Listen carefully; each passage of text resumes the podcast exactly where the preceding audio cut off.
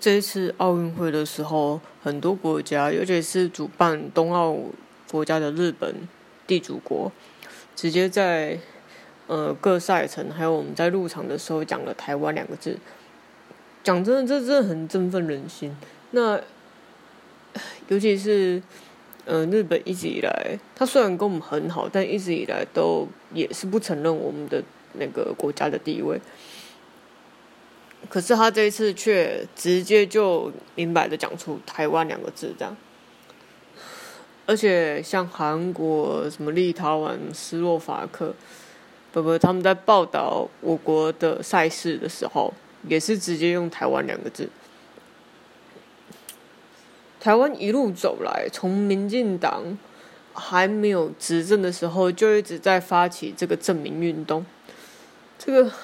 这已经是我从我很小吧，国小开始知道，呃，所谓的政治以来，就一直在推行的，民进党一直在推行的事情呢。少说应该经过，从我有记忆来了，国小可能嗯，应该十岁吧，算个十岁好了，可能三四年级十岁，到现在都已经三十岁了，二十年。真的，台湾证明运动，我有记来就二十年了。当然一定不止，一定是超过这个年数的，因为民进党毕竟也成立很久了。嗯，然后到这次疫情，台湾才整个在国际的社会大放异彩。从我们退出联合国之后，沉寂了这么久的时间，被打压了这么久的时间。台湾都是一直做着战战兢兢、如履薄冰的，让我们看到，其实国民党去抱中国的大腿，并没有得到比较好的待遇。真的，国民党去抱中国大腿，马英九执政的那那八年，台湾并没有获得一个比较好的待遇，人民也没有因此工作比较好找。以我就一个是一个小老百姓的心得来讲。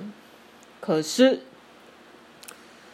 在呃蔡英文执政的这段期间，从我们好好的做的每一件事的开始，我就该怎么讲？我只能说很辛苦，真的很辛苦。我我回想起来，我就觉得他们这样太辛苦了，怎么有办法？坚持，然后做好每一件事，那很累，真的很累，而且犯一小小的错误，立马就要补正，真的是。你身为一个被打压、被排挤的人，你不能，你可以选择像北韩这样，就是一个自我放逐的状态。我很。我很骄傲，我很优秀，我不管全世界，我抛弃所有人，可以。但你也可以坚定的、温和的表达自己的立场。嗯，我秉持着，对我没有抛弃全世界，即便全世界都不理不回应我，但是我还是做好我的事。做好我的人，然后等待时机，真的，这就是等待时机。要不是这一次病毒是因为中共发中中国出来的，而我国对防疫又这么的防疫的这个这个的表现又这么的优秀的情况下，就形成一个强烈的一个对比。我们也不会在国际上大放异彩。当当然，这跟我们送口罩有关系。可是，我觉得，呃，送口罩这个利益啊，中国一定有做。可是，这种给人家感觉就不一样。就是我，我，我们递出了我们的一个橄榄枝，至少对方看见我们橄榄枝，看见我们，看见台湾了。我可能没有办法像呃台湾这样的一个国家，这样的一个执政团团队，像像蔡英文这样，这么的，呃，不犯任何错吧？我只能这样说。我我我一定是做不到这种地步的啦，而且我就是一个比较散漫、比较随心所欲、想做什么就做什么的人。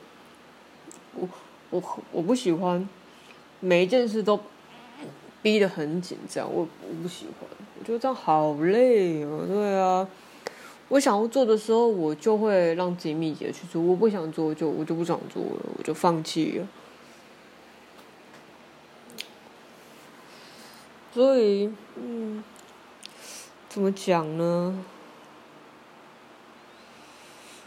哎呀，犯不得一点错。我只能说，在自己的能力范围内，做好每一件事就好。尊重尊重自己的情绪的需求，尊重自己的内心。那不要去过度的勉强，不要去。一定要自己怎样去去压抑自己？不不不，这样走不长久。这样能走多久？就能在自己可以的范围内，就能走多久就走多久。那他别人没办法接受你，那就就算了吧。对，我就觉得那那就算了吧，因为因为我一直以来就认为只有我可以主导我自己，我不想让别人主导我。所以我，但我后来才发现，如果我想要让我主导我自己，我就必须得主导整个游戏，成为这个世界的掌握者，我才有办法主导我自己。如果我做不到这个地步，我只会被主导。那我后来认清这件事实之后，我就决定，我一定要往上爬，就是在我的。能力我可以接受范围内，慢慢的往上爬。无论要爬多久，就是要慢，就是往上爬就对了。